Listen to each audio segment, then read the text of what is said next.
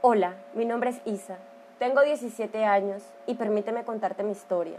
Hace tres años, mi padre abandonó a mi madre y a mis dos hermanos menores. Luego de eso, mi madre quedó devastada. No comía ni salía de su cuarto. Solo salía para comprar alcohol. A mí me tocó encargarme de mis hermanos, que todo el día lloraban, pues la comida escaseaba. Si desayunábamos, no comíamos, o si cenábamos, no almorzábamos. Racionábamos la comida. En ese tiempo todavía iba a la escuela, intentaba tener mis notas altas. Mi mayor sueño era graduarme y poder ayudar a mis hermanos. Fue en ese momento donde llegó una nueva persona en nuestras vidas. Poco después de que mi padre se fue de casa, mi madre trajo a un hombre con aspecto un poco maltratado, aunque de apariencia joven. Llegaron muy acaramelados, abrazándose. Solo dijo, él es Marcos, es un nuevo padre. Ahora estaremos ocupados en el cuarto. Rieron y se marcharon al cuarto. Quedé consternada al ver esa escena. Miles de preguntas llegaron a mi mente. ¿Acaso mi mamá no estaba sufriendo por, por papá? ¿Tan pronto lo olvidó? Pero entendía una cosa, mi madre no estaba bien, se sentía sola y su único escape de la soledad era ese hombre menor que ella. Pasó el tiempo y el hombre seguía en la casa sin hacer más que ver televisión y tomar cerveza. No lo determinaba, me dedicaba únicamente a limpiar la casa y darle de comer a mis hermanos mientras mi madre trabajaba. Pero un día llegué del colegio y todo cambió. Llegué como de costumbre a la casa a las 2 y 30 del mediodía, luego de terminar mi horario escolar, cuando de repente escucho música en alto volumen. ¿Qué pasa? ¿Por qué tienes música tan alta? Le pregunté a Marcos. Mis hermanos están durmiendo. ¿Qué te importa? Esta casa es de tu madre. Yo soy su esposo. Por lo tanto, es mía. Comentó con una voz de ebrio y un olor a alcohol en su aliento asqueroso. Rápidamente tapé mi nariz por ese olor nauseabundo. Ah, no vales la pena, le dije, mientras escuchaba a mis hermanos llorar al otro lado del cuarto. Me dispuse a ponerme cómoda para empezar mis labores rutinarias, cuando sentí a alguien detrás de mí. Solo volteé para darme cuenta que era él, Marcos. Él me miraba con ojos de lujuria y rápidamente por mi cuerpo recorrió un aire frío que invadía de miedo. Le pregunté, ¿qué mierda estás haciendo? Cálmate, pequeña zorra. Eres igual a tu madre, no finjas, perra. ¿De qué mierda hablas? Sal de mi cuarto ahora mismo. O cuando venga mi madre se lo diré. Dile lo que quieras, igual ella no te creerá. Si no eres tú, será cualquiera de tus hermanos. Puede ser la pequeña Brittany. O mejor aún, Andrés, que como es un bebé no dirá nada. Quedé paralizada. Lo miraba con los ojos bien abiertos mientras reía carcajadas. Quería gritar, pero el miedo abrazaba mi voz. No le hagas nada a mis hermanos, por favor. Estás con mamá. Por favor, déjanos en paz. Ya te dije, o eres tú o serán tus hermanos. Tú decides. Está bien. Seré yo. Poco recuerdo después de lo que pasó. Mi mente quedó en blanco. Solo recuerdo que me levanté de la cama con los gritos de mi madre. Isa, Eres una estúpida, no hiciste nada. Tus hermanos están llorando y la casa está toda desordenada. ¿Te la pasas durmiendo todo el día? ¿Ah? ¿Dónde está Marcos? No lo sé. Le dije mientras caminaba al baño a limpiarme. La escuché refunfuñar todo el tiempo. Mientras estaba en el baño llorando, mi mente divagaba. No sabía qué hacer o cómo actuar. No quiero que mis hermanos pasen por esto así que decidí callar.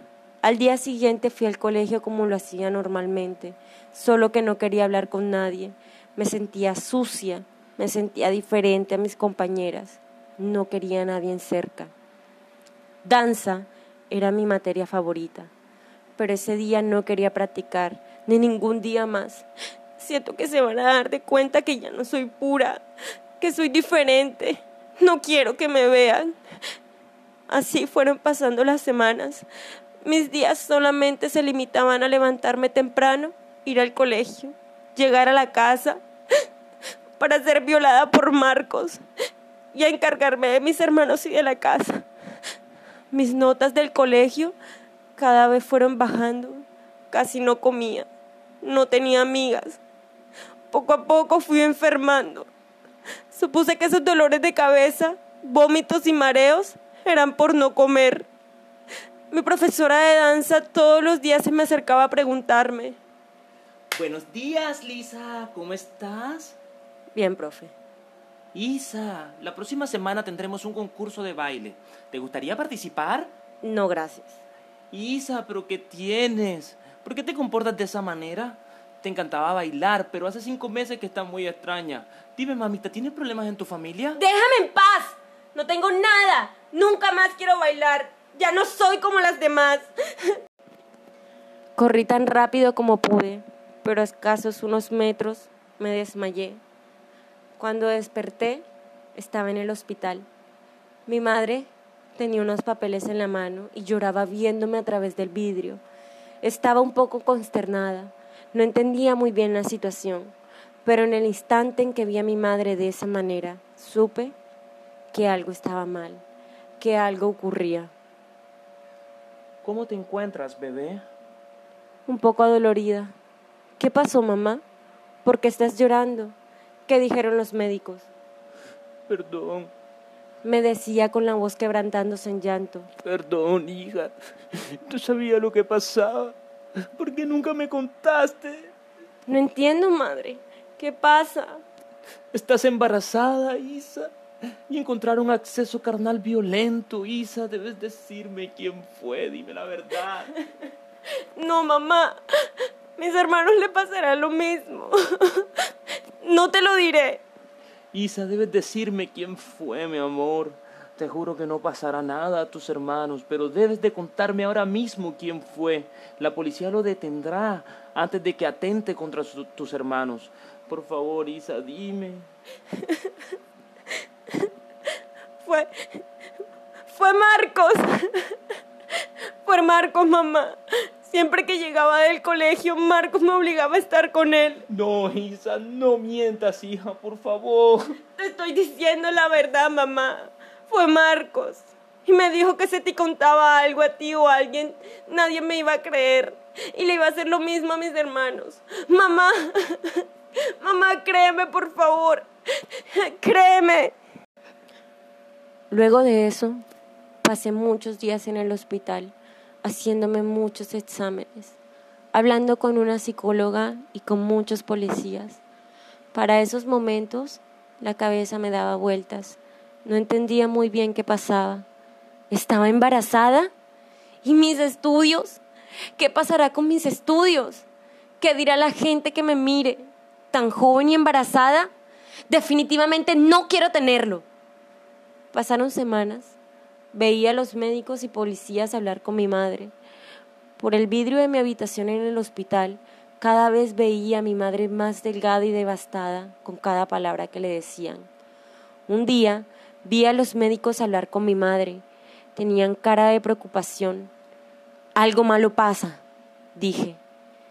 Entró mi madre al cuarto y con voz muy temblorosa, pero tranquila, intentó explicarme la situación. Me explicó que tenía un embarazo de alto riesgo. Mi cuerpo, por ser tan pequeño, aún no está listo y en formación para poder dar a luz. Los médicos me dijeron que era mejor no tenerlo. ¿Abortar? Pregunté. Inmediatamente sentí un alivio y un desosiego al mismo tiempo. No estaba segura. La idea solo pasó por mi mente como algo vago, Hoy en día tengo 17 años. Vivo una vida normal. El amor de mi madre y mis hermanos fueron capaces de curar todas esas heridas que estaban en mi corazón. Ya estoy por graduarme del colegio. Mis notas volvieron a ser las mismas de antes. Estoy enamorada de un chico de mi escuela. Al fin puedo volver a sonreír. Hace unos meses volví a escuchar de Marco.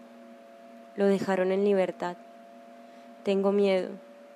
Miedo que me haga daño. Miedo de que me tome represalia contra mi familia. ¿Qué hago? Este caso es algo que comúnmente pasa en los hogares y escuelas colombianas. Las familias disfuncionales y el abandono de los padres con sus hijos es una de las prácticas más comunes, con los cuales los hijos pasan a un segundo plano. Es por eso que es importante que las escuelas estén atentas a los comportamientos de sus estudiantes, para que puedan servir de soporte y de orientación para enfrentar situaciones de este tipo. Este fue mi caso. Pero así como yo, hay cientos de niñas adolescentes pasando por panoramas similares. Es responsabilidad de las familias, de las escuelas y del Estado atender estos casos.